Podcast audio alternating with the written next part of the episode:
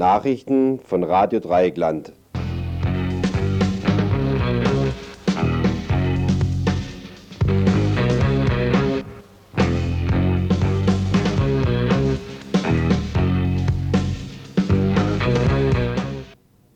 Ja, guten Abend. Hier ist das Tagesinfo von Radio Dreieckland. Was gibt es heute zu hören? Die Übersicht. Dreieckland und die Gewalt fand nicht statt. Bayern. Innenminister Lang muss sich mit Schweinereien abfinden. Schlaraffenland. Repression und Ravioli. Geschichtsklitterung à la carte. Sperrgebiet. Deutsch-französische Waffenbrüderschaft beginnt morgen in Böblingen. Transnationalien, UNO-Krieger zu Friedensengeln befördert, Bannmeile, die Beratungen des Arbeitsverhinderungsgesetzes mit Studiogast und zuletzt überall, die Großen kommen und gehen, wo bleiben wir bestehen, auch mit einem Studiogast aus Berlin kommend.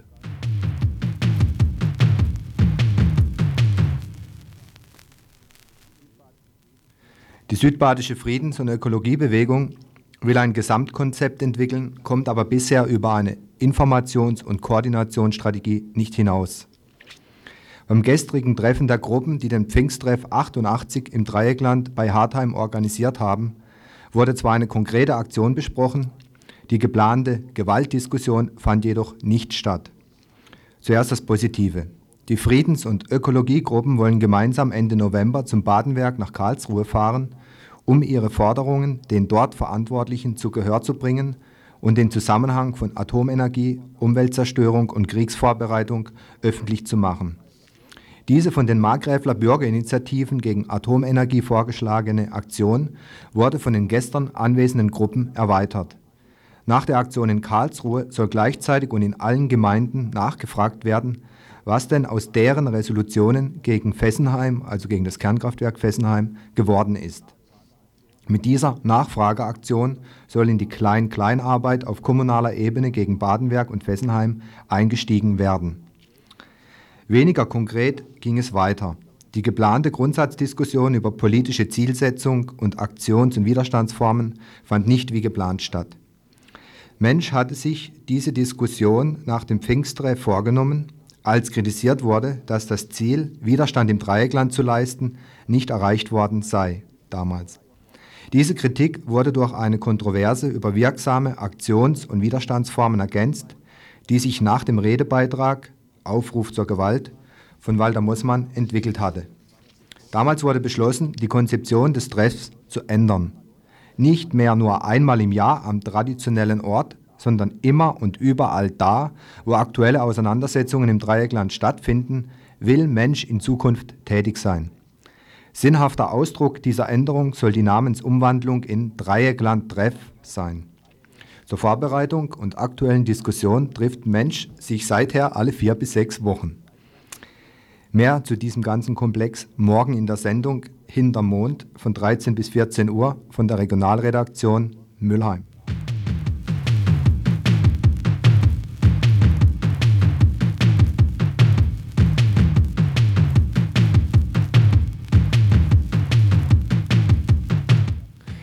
Nürnberg darf wieder Schwulen- und Prostituiertenprojekte fördern. Das Verwaltungsgericht Ansbach hat vergangenen Monat der Ausdünnungsstrategie der bayerischen Staatsregierung gegen den Verfall von Sitte und Moral ein vorläufiges Ende gesetzt. Die Stadt Nürnberg hatte bislang aus Haushaltsmitteln des Alternativtopfes die Schwulenzeitschrift Rosa Flieder, die Schwulengruppe Fliederlich und das Prostituierten-Selbsthilfeprojekt Cassandra unterstützt. Der mittelfränkischen Bezirksregierung und dem bayerischen Innenminister Lang ging diese Unterstützung zu weit. So bezeichnete Lang die genannten Vereine als staatliche Förderung von Schweinereien. Diese Vereine würden Unzucht mit Steuergeldern treiben. Zitat. Ein besonderer Genuss war es Herrn Lang hervorzuheben, dass es in England jetzt ein Gesetz gibt, welches dies alles unter Strafe stelle. Daraufhin wurde dieser Haushaltsposten für rechtswidrig erklärt und verboten. Es ginge schließlich so lang im Landtag um das Wertebewusstsein, um Recht und Freiheit. Auf den Einspruch der Stadt Nürnberg erklärte der Freistaat sein Zahlungsverbot kurz und bündig für sofort vollziehbar. Gegen diese Entscheidung, die einerseits widerrechtlich in die kommunale Finanzhoheit eingreift und andererseits Bürger und Bürgerinnen diskriminiert, zog die Stadt vor Gericht. Die nun getroffene Entscheidung des Verwaltungsgerichtes Ansbach betrifft allerdings nur die Aufhebung des Sofortvollzugs. Bis zur Entscheidung über die Hauptsache, also über die Rechtmäßigkeit der Zahlungen, darf die Stadt deshalb Prostituierten- und Schwulenarbeit wieder unterstützen. Die jetzt vorgelegte 22-seitige Urteilsbegründung sieht jedenfalls keinen Grund für diesen selbstherrlichen Eingriff in die kommunale Selbstverwaltung. Es wird sogar gesagt, dass unorthodoxe Ideen und Aktivitäten von Menschen, die sich gegenüber der Mehrheit als Außenseiter sehen, Unterstützung finden müssen. Zumal, so die Richter, die Gesellschaft in einer offenkundigen Krise steckt. Abzuwarten bleibt bei alledem jedoch, ob die vom Gericht festgestellte, neuerdings herrschende Toleranz gegenüber Minderheiten Bestand haben wird.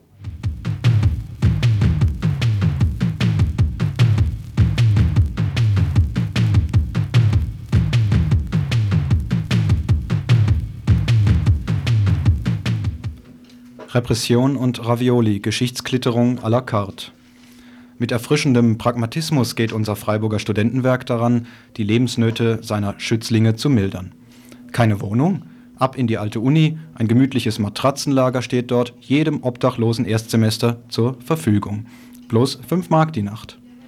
Hunger und nur 5 Mark in der Tasche, nichts leichter als das. Zweimal täglich Mensa-Fraß und außerdem ein schmackhaftes Fresspaket aus verramschtem Bundeswehrbeständen, das hilft dann auch übers Wochenende. Zu viel Essen ist eh nicht gut, denn voller Bauch studiert nicht gern. Nicht mies machen, sondern anpacken, frisch drauf los und bloß nicht einmischen. Dies dachten wir sei das Motto des Studentenwerks mit Vorbildeffekt für die Studentenschaft, doch heute Mittag mussten wir uns eines anderen belehren lassen verlässt doch auch der frierende Inforedakteur gelegentlich seine Baustelle auf dem Greta-Gelände, um sich an den kulinarischen Hochgenüssen und den gut geheizten Räumen der Mensa zu laben. Doch heute wollte es uns nicht schmecken. Warum? Hinter verschlossenen Türen muss ein politischer Kurswechsel im Studentenwerk stattgefunden haben. Abzulesen ist dies, wie immer, chiffrenhaft versteckt an der Speisekarte konnten wir uns bisher darauf verlassen, dass das Studentenwerk mit Plattfüßen auf der freiheitlich-demokratischen Grundordnung steht, was sich in Hauptgerichten wie Schnitzel gut bürgerlich niederschlägt, so zeigte sich heute die Fratze des Imperialismus. Hieß doch das zweite Stammessen schlichtweg Schweinekotelett Westmoreland. Subtil wird hier versucht, den ahnungslosen, ahnungslosen Studenten über den Magen-Darm-Trakt mit antikommunistischer, rassistischer und imperialistischer Propaganda zu infiltrieren. Ein Versuch, der auf die Zerstörung linken politischen Bewusstseins abzielt. Schließlich trägt das unschuldige Schweinekotelett den mit Blut behafteten Namen des Oberbefehlshabers der US-amerikanischen Streitkräfte im Vietnamkrieg, General Westmoreland, der in den späten 60er Jahren Chef der US Army war. Sollten hier die Gräuel dieses Jahrzehnte währenden Gemetzels Frankreichs und der USA in Vietnam durch ein wohlschmeckendes Gericht aus dem Gedächtnis der Studenten getilgt werden? Sollen die Massen Vietnams, die durch den Krieg noch heute in größtem Elend leben müssen, durch ein fettes Schweinekotelett verhöhnt werden? Oder soll der Freiburger Studentenschaft durch die Nennung eines der größten Kriegsverbrecher signalisiert werden, welche Position in Staat und Gesellschaft ihnen verheißen ist? Werden die Studenten sich diesen Affront bieten lassen.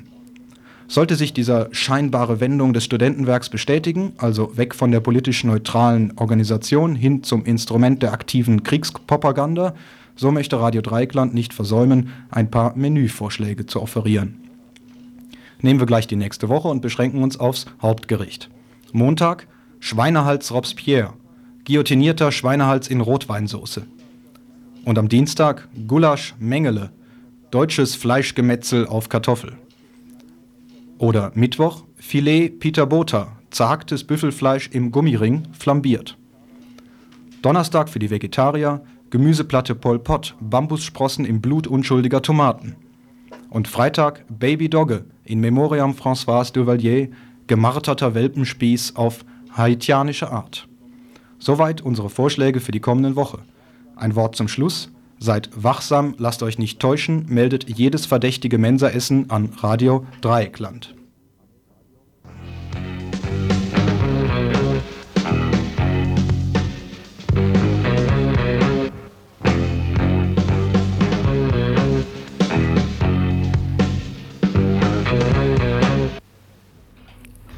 Der September ist bald rum. Das heißt, es kommt der Oktober und mit dem Oktober äh, tut sich was in der deutsch-französischen Zusammenarbeit und zwar in der militaristischen Zusammenarbeit. Und was sich da tut, äh, kann uns der Horst Schluppe von der Freiburger Friedenswoche erzählen. Er ist hier bei mir im Studio und äh, will uns mal einen Ausblick, äh, Ausblick auf das geben, was ab Oktober da stattfindet. Am 1. Oktober wird in Böblingen bei Stuttgart die erste deutsch-französische Brigade gegründet. Nach dem Willen der Bundesregierung und der französischen Regierung soll diese Brigade der erste von weiteren deutsch-französischen Verbänden sein. Am Ende des Weges, so spricht Kohl, wird eine gemeinsame europäische Verteidigung stehen, wenn möglich mit einer europäischen Armee. Westeuropäisch meint er natürlich. Die Schaffung eines gemeinsamen Verteidigungsrates entsprechend dem NATO-Rat wurde bereits vereinbart. Hintergründe. Die USA verlangen eine stärkere Europäisierung der Verteidigung, sprich mehr Rüstungsausgaben, mehr militärische Bereitschaft der Westeuropäer. Die französische Regierung hofft mit Hilfe der deutschen und verbündeten Westeuropäer und im Verbund mit ihnen zur dritten militärischen Weltmacht aufzusteigen. Die Atomwaffen dafür sind schon da und sollen verbessert werden. Die Bundesregierung arbeitet auf das gleiche Ziel hin. Wenn Anfang der 90er Jahre der Atomwaffensperrvertrag ausläuft, soll die BRD mit Frankreich zusammen über eine eigene Atomarmada zu Lande, Wasser und der Luft verfügen. Grundlage für globales militärisches Denken und Handeln und wir wissen längst, für deutsche Atomwaffen ist Wackersdorf unentbehrlich. Soweit Hintergründe und die Wirkung. Mit dem neuen militärischen Verbund erhält die westeuropäische Rüstungsindustrie potentere Auftraggeber und einen größeren gemeinsamen Militärmarkt. Siehe die Projekte wie der deutsch-französische Kampfhubschrauber, der Jäger 90, das neue Panzerprojekt und andere europäische Gemeinschaftsvorhaben. Mit Gründung und Ausbau des neuen militärischen Verbundes und dem geplanten Entstehen einer zweiten westlichen militärischen Großmacht werden Abrüstungsverträge und Entspannungspolitik mit dem Osten illusorisch. Gorbatschows Abrüstungskampagne mit Sicherheit gestoppt. Das alte Feindbild kann entstaubt werden und renoviert werden. Der Frieden hat dann weniger Chancen denn je. Die Friedensbewegung kann dabei nicht tatenlos zusehen. Französische und deutsche Friedensgruppen haben deshalb zum 1. Oktober zu einer gemeinsamen Demonstration und Kundgebung nach Böblingen eingeladen auf dem Programm stehen. Um 14 Uhr Auftaktkundgebung vor der Wildermutskaserne in Böbling mit den Posaunen von Jericho, also alternativer Blechmusik. 14.30 Uhr Demonstrationszug durch Böblingen. 15.30 Uhr Kundgebung auf dem Marktplatz in Böblingen mit Rednerinnen und Rednern aus der deutschen und der französischen Friedensbewegung unter anderem Alfred Mechtersheimer, Karin Benz-Oberhagen vom Hauptvorstand IG Metall und Roger Combrisson, Bürgermeister der Sindelfinger Partnerstadt Corbeil-Essonne. Noch etwas zu der Frage, wie wir von Freiburg aus dorthin kommen. Morgen, also am, 10. am 1. Oktober, gibt es für Pkw-Fahrer und Mitfahrer um 10.30 Uhr einen Treffpunkt an der Schenzelstraße, an dem Parkplatz hinter der Fabrik in der Habsburger Straße. Um 10.45 Uhr fährt am privaten Busbahnhof, also gegenüber dem öffentlichen Busbahnhof, ein Bus ab nach Böblingen es gibt noch ein paar Karten morgen früh am Bus. Ich habe gehört fünf oder sechs zu je 25 Mark für hin. Zurück wird es dann ab Böblingen gehen, so zwischen 17.30 Uhr und 18 Uhr. Also um rege Teilnahme wird gebeten. Die Veranstaltung muss Power zeigen. Ja, vielen Dank, Horst Lubbe von der Freiburger Friedenswoche zu diesen Aktionen. Vielleicht, weil die Technik vorhin was verschluckt hat. Nochmal die Busabfahrt morgen um 10.45 Uhr vom privaten Busbahnhof. Das ist gegenüber dem öffentlichen Bahnhof in Freiburg. Und die Fahrkarte kostet 25 Mark hin und zurück.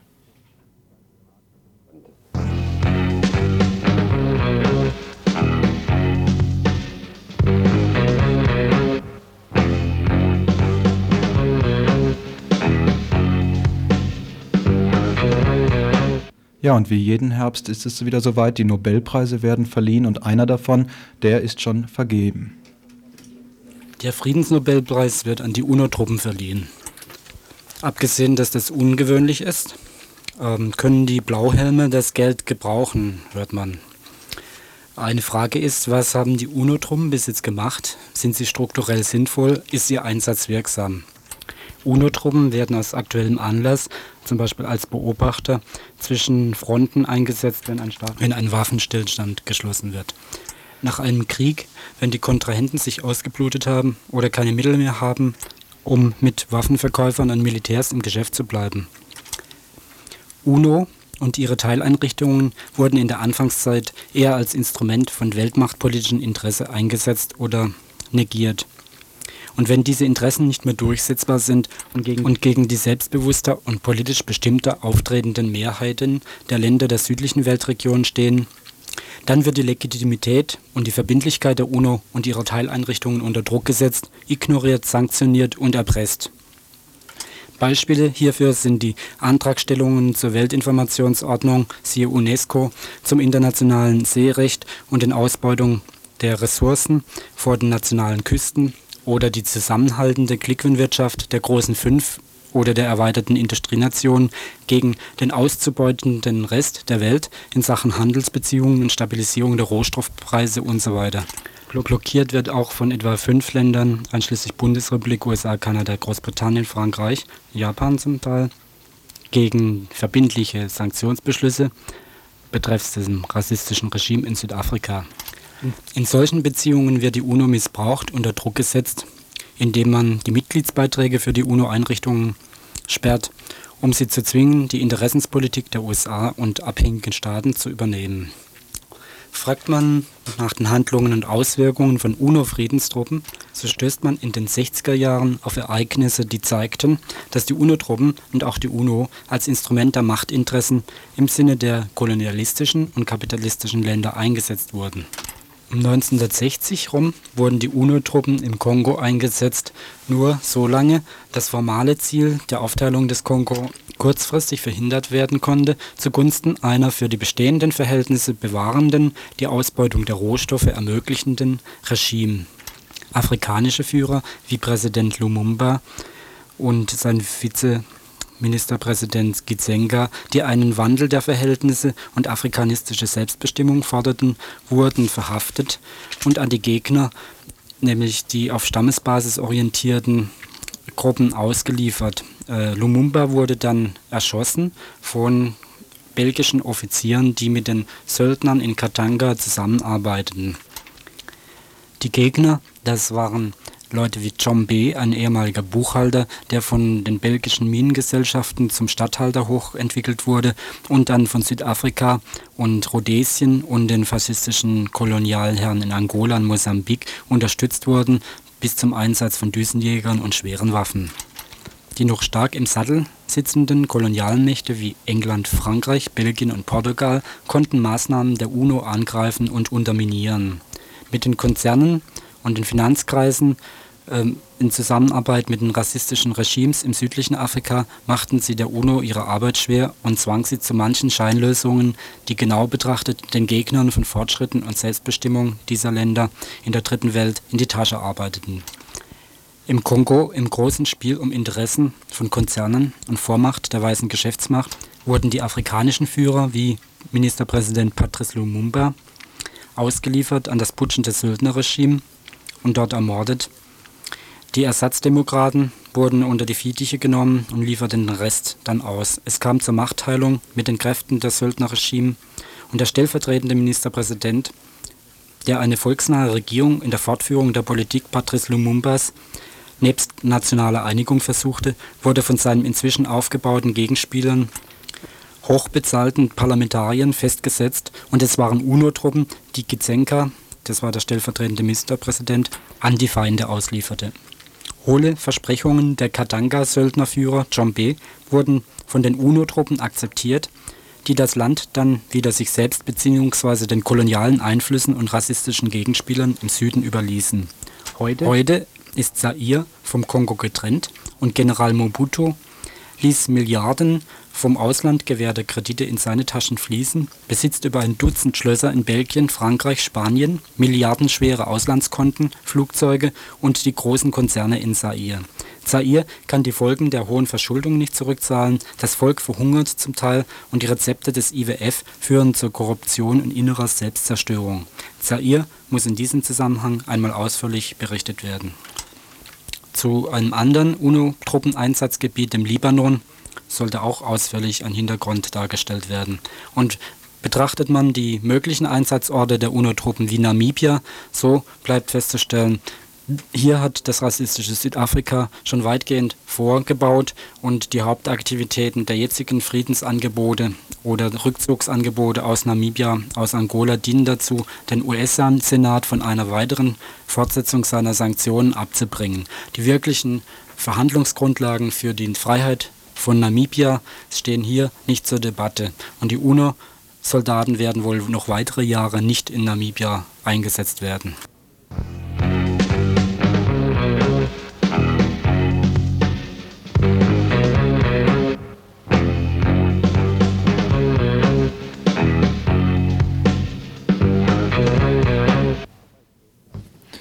Streichung der Arbeitslosenleistung.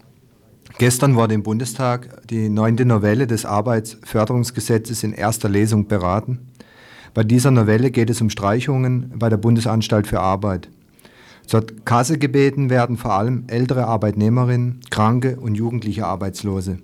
Die Koalition von CDU, CSU, FDP will diese Streichungen bis zum 01.01.1989 in Kraft treten lassen.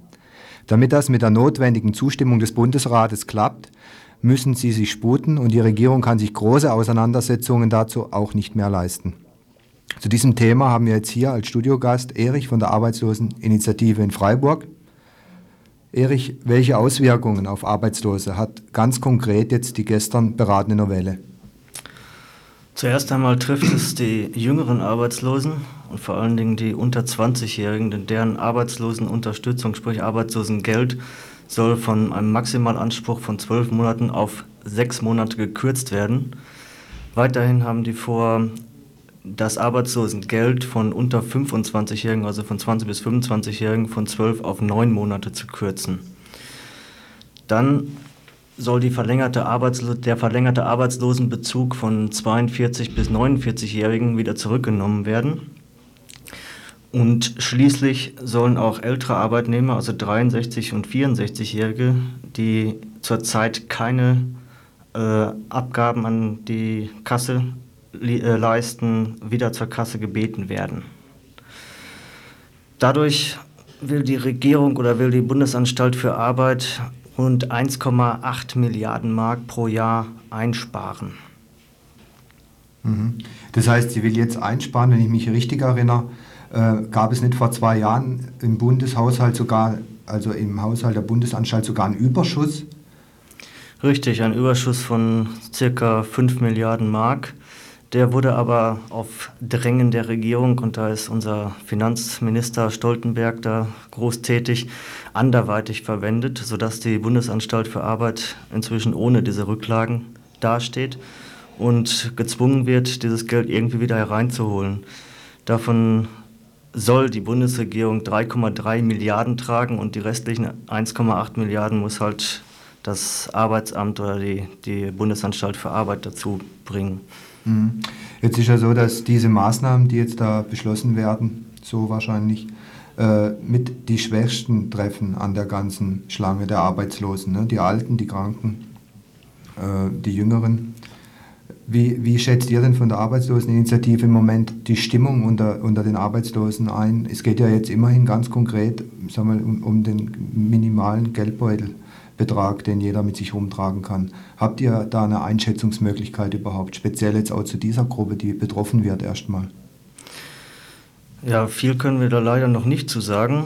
Äh, nur die Leute, die zu uns zur Beratung ins Arbeitslosenzentrum kommen, sind natürlich schwer enttäuscht und entrüstet.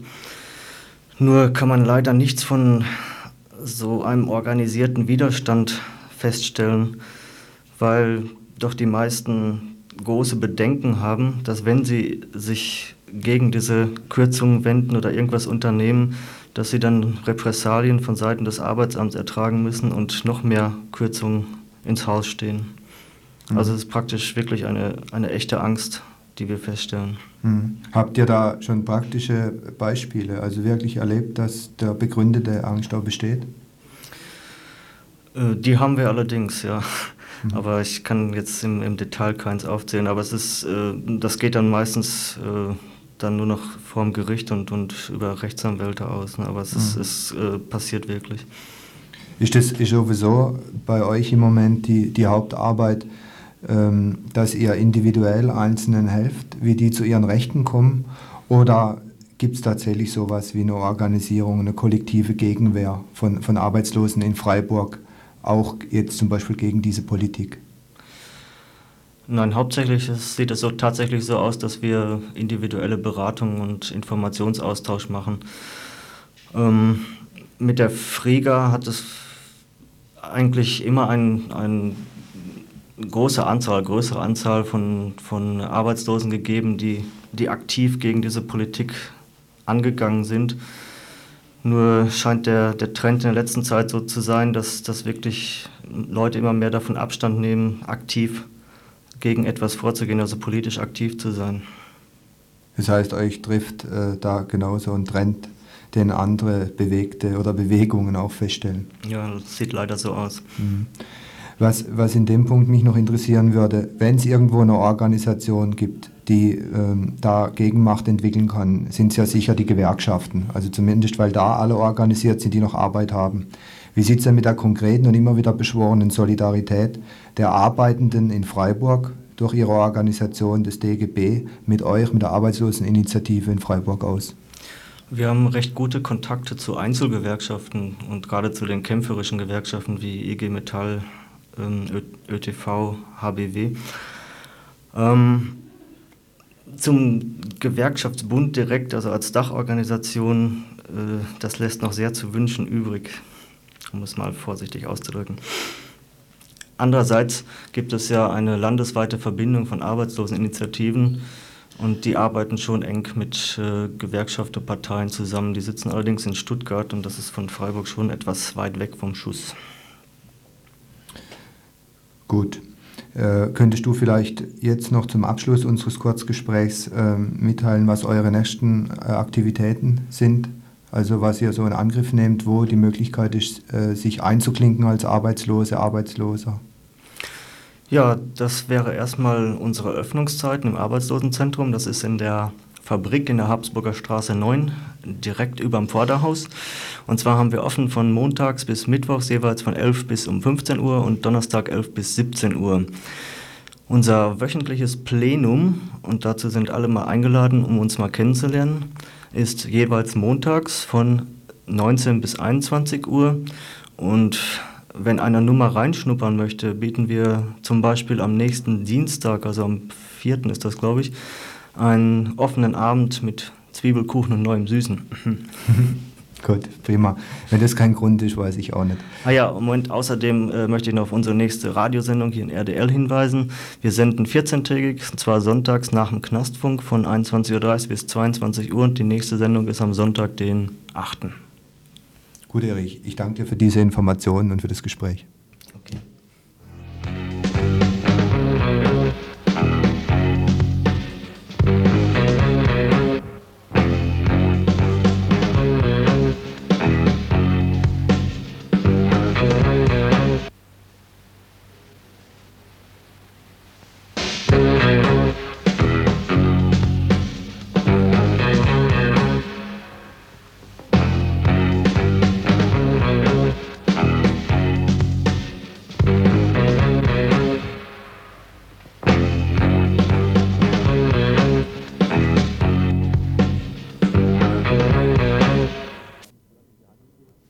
So, hier werden sich jetzt gerade die Türen in die Hand gegeben. Erich von der Arbeitsloseninitiative verlässt das Studio. Flink und schnell wie immer kommt herein Wilfried Helkemper. Äh, weiß nicht, vorgestern Berlin, jetzt Brüssel und jetzt direkt hier ins Studio nach Freiburg. Unsere Ankündigung, äh, Ankündigung war überall. Äh, Wilfried trifft für dich auch zu, überall bist du auch. Ähm, aber es geht jetzt darum, unsere Ankündigung war, die Großen kommen und gehen, äh, wo bleiben wir bestehen. Ähm, so hatte man die Sendung, den Beitrag jetzt angekündigt. Es geht um den IWF, um Abschluss, um Abschluss des IWF und vor allen Dingen der Kampagnen dagegen. Und du warst ja äh, mehr oder weniger sehr aktiv die ganze Zeit dort daran beteiligt und äh, würden dich jetzt halt mal bitten, eine Einschätzung dessen, was die letzte Woche da passiert ist, abzugeben. Ja, äh, ich denke, um eine Einschätzung abzugeben, muss man erstmal darüber diskutieren, was war vorher zu erwarten. Ähm, zu erwarten war von dem offiziellen IWF- und Weltbanktreffen nicht, dass sich in ihrer Politik groß etwas ändert. Was vom Gegenkongress zu erwarten war, war im Vorhinein unklar. Es gab insgesamt drei große Gegenveranstaltungen. Einmal den Gegenkongress, so hieß er, in der Technischen Universität, getragen von 150 verschiedenen Gruppen, Initiativen aus dem Solidaritätsbereich und aus äh, anderen größeren Gruppierungen bis hin zu einigen Parteien. Dann gab es einen Kongress, der sich insbesondere befasste mit Umweltproblemen, mit Ökologieproblemen in der dritten Welt, wo der BUND stark daran beteiligt war. Und als drittes gab es das Basso-Tribunal, das gestern Abend das Urteil gesprochen hat also ein Tribunal zur Politik des IWF. Ansonsten gab es viele Demonstrationen, autonome Aktionen, Begehungen, Beklatschungen der offiziellen Vertreter. Und da war im Vorhinein nicht klar, was passieren würde, wie weit die Provokation zum Beispiel laufen würde, dass in den Medien nachher rüberkommt, äh, die Gegenaktionen sind irgendwelche Auseinandersetzungen, irgendwelche Straßenkämpfe und mehr nicht. Und ich denke, wenn wir das jetzt im Nachhinein betrachten, äh, viele Medien berichten natürlich gern über die Auseinandersetzungen. Äh, es ist aber klar geworden, dass diese Kongresse inhaltlich äußerst gut waren, sehr informativ waren, dass es viele internationale Vertreter, viele Vertreter, bekannte Wissenschaftler, äh, bekannte Führer von Volksbewegungen, von Befreiungsbewegungen aus der dritten Welt gegeben hat, die aufgezeigt haben, wie sie betroffen sind von der IWF- und Weltbankpolitik. Und das heißt, durch die Auflagenpolitik, die der F IWF mit sich bringt, oder durch die Großprojekte, die gefördert werden durch die Weltbank, werden die Interessen der Menschen, die in den bestimmten Regionen der dritten Welt leben, insofern unterdrückt, als sie die Gelder, die dorthin fließen, nicht direkt erhalten, sondern diejenigen, die zum Beispiel einen riesen Stausee bauen und die Menschen, die dort leben, werden weggetrieben. Als klar wurde, dass durch diese Politik Hunger produziert wird, das heißt, aus den Dritte Weltländern fließt ein Vielfaches an Geld in die Industrieländer über die Zinsen, als sie bekommen.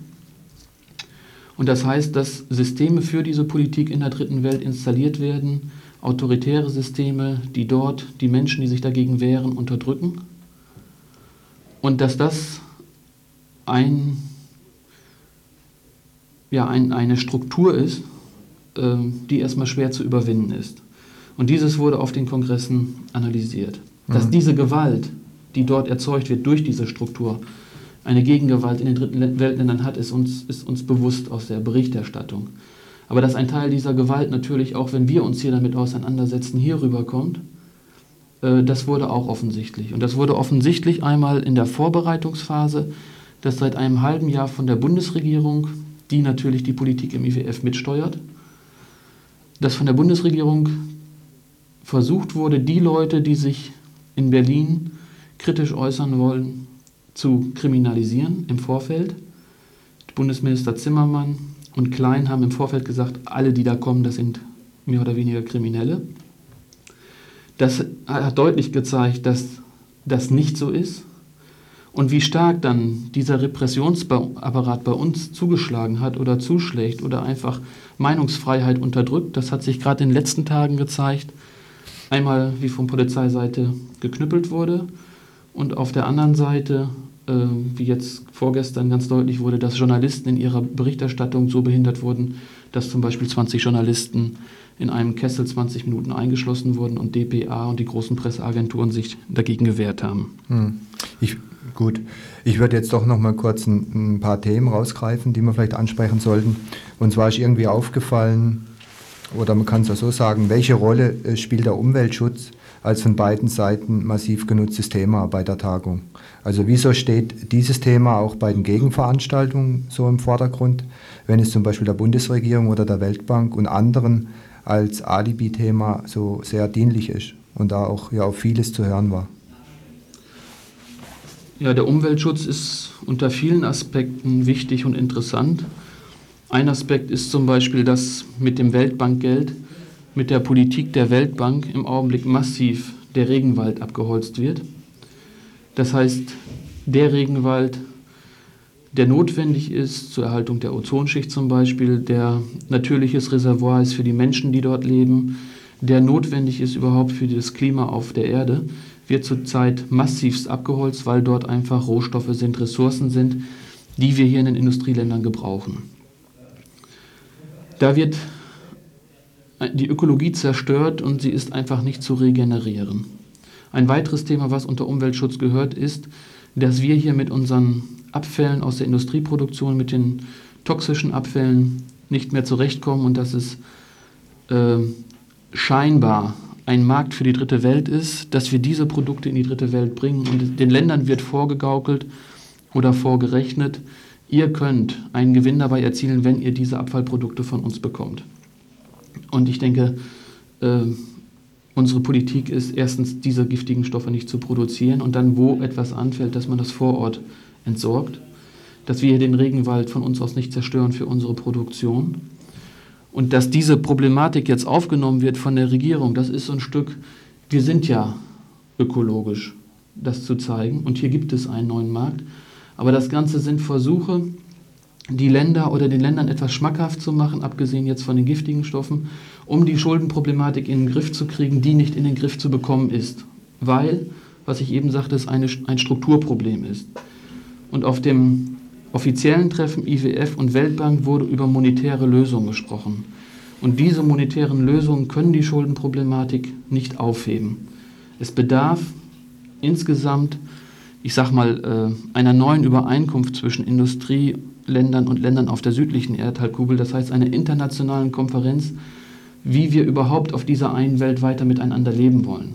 Und das heißt drei Sachen. Äh, wir müssen zu einer neuen Weltwirtschaftsordnung kommen, wir müssen zu einer neuen internationalen Arbeitsteilung kommen, wir müssen die Produkte, die wir beziehen, wie zum Beispiel die verschiedenen Mineralien, Rohstoffe, Regenwaldhölzer und so, für einen Preis, der angemessen ist für diese Produkte, bezahlen, was nicht geschieht. Und das, das geht ja jetzt schon teilweise über das hinaus, was so als Forderungsplattform von den Gruppen vereinbart worden ist, die auf das Treffen in Berlin mobilisiert haben. Da war ja unter anderem äh, eine, eine Verpflichtung bestand darin, so etwas wie in der Forderungskatalog aufzustellen, den alle tragen können. Und darin steht äh, an erster Stelle oder fast an einziger Stelle, dass die Schulden gestrichen werden sollen, beziehungsweise gar nicht existieren. Also in irgendeiner Form, dass die Schulden, dass die erste politische Forderung ist, die, Schuld, die, die Schulden zu streichen. Äh, wie ist das in Berlin eigentlich gewesen? Die Diskussion dieser Frage, die kann ja sehr widersprüchlich sein, weil wem werden denn die Schulden gestrichen? Doch in allererster Linie den nationalen Bourgeoisien und den zum Teil reaktionären Regierungen in den Staaten der dritten Welt. Auf der anderen Seite besteht ja auch äh, die Verpflichtung oder besteht ein politischer Anspruch darin, nicht über ökonomische Methoden, also auf, auf linker Seite nicht über ökonomische Methoden in die äh, innere Struktur anderer Länder einzugreifen. Aber ich halte das Thema für sehr widersprüchlich. Gab es da eigentlich ein einhelliges Votum dafür, die Schulden zu streichen, gleich für welche Form von Regierung, Land und Staat? Nein, das, äh, es gibt natürlich oder es gab unterschiedliche Ansätze. Ähm, es wurde versucht, sich auf dieser Plattform zu einigen, generelle Schuldenstreichung und das sofort. Ich denke, das ist ein erster wichtiger und richtiger Schritt. Aber der muss dann erweitert werden, eben was ich sagte, durch weitere Übereinkünfte, durch eine internationale Konferenz, wo man eben zu einer neuen Weltwirtschaftsordnung kommt. Und dazu gehört auch eine andere internationale Arbeitsteilung und ein, also ein angemessener Preis für die Rohstoffe. Zu dieser generellen Schuldenstreichung kann man sagen, es ist der Teil einer monetären Lösung und auf dem offiziellen Treffen IWF Weltbank wird nur darüber diskutiert. Und wenn es jetzt heißt, wir sind ja schon so weit gegangen, dass wir einige Länder entschulden, dass wir auf die Zinsen und auf die Schulden verzichten und wie die deutschen Banken sich jetzt geeinigt haben, wir machen das aber natürlich immer nur ganz konkret und ganz konkret heißt, bezogen auf einzelne Länder, dann bedeutet das in der Praxis, dass über diesen Hebel Schulden die Banken die Macht haben, einzelnen Ländern ihre Politik aufzuzwingen. Das heißt, die Länder zu kontrollieren. Weil die Länder, die ihnen genehm sind, denen werden sie die Schulden erlassen, anderen nicht. Zwei Beispiele dafür. Chile unter der Regierung Allende bekam ein Zehntel von dem an Krediten über LWF als das Chile Pinochets. Also sofort nach dem Putsch sind die Kredite und die, die, die Geldflüsse aus den USA, aus der Weltbank vom IWF in Chile um das Zehnfache gestiegen. Ein anderes Beispiel, der Befreiungsprozess und der Prozess der Selbstentwicklung in Nicaragua wird massivst dadurch unterdrückt, dass Nicaragua einfach nicht international unterstützt wird. Und so kann man dann direkt Macht ausüben. Deswegen ist einfach zu sagen, eine generelle Schuldenstreichung äh, hier bedarf es gar keiner weiteren monetären Diskussion. Und es wäre auch falsch, wenn die Linke sich darauf einlassen würde, hier einzelne Konzepte zu diskutieren. Die Frage dabei ist ja auch, geht das Weltwirtschaftssystem kaputt oder nicht? Ich würde behaupten, es geht nicht kaputt, weil das, was die gesamten Drittel der Weltländer schulden, weniger ist, als letztes Jahr im Oktober am schwarz, sogenannten Schwarzen Freitag von den Banken abgeschrieben werden musste aufgrund des Börsenkrachs.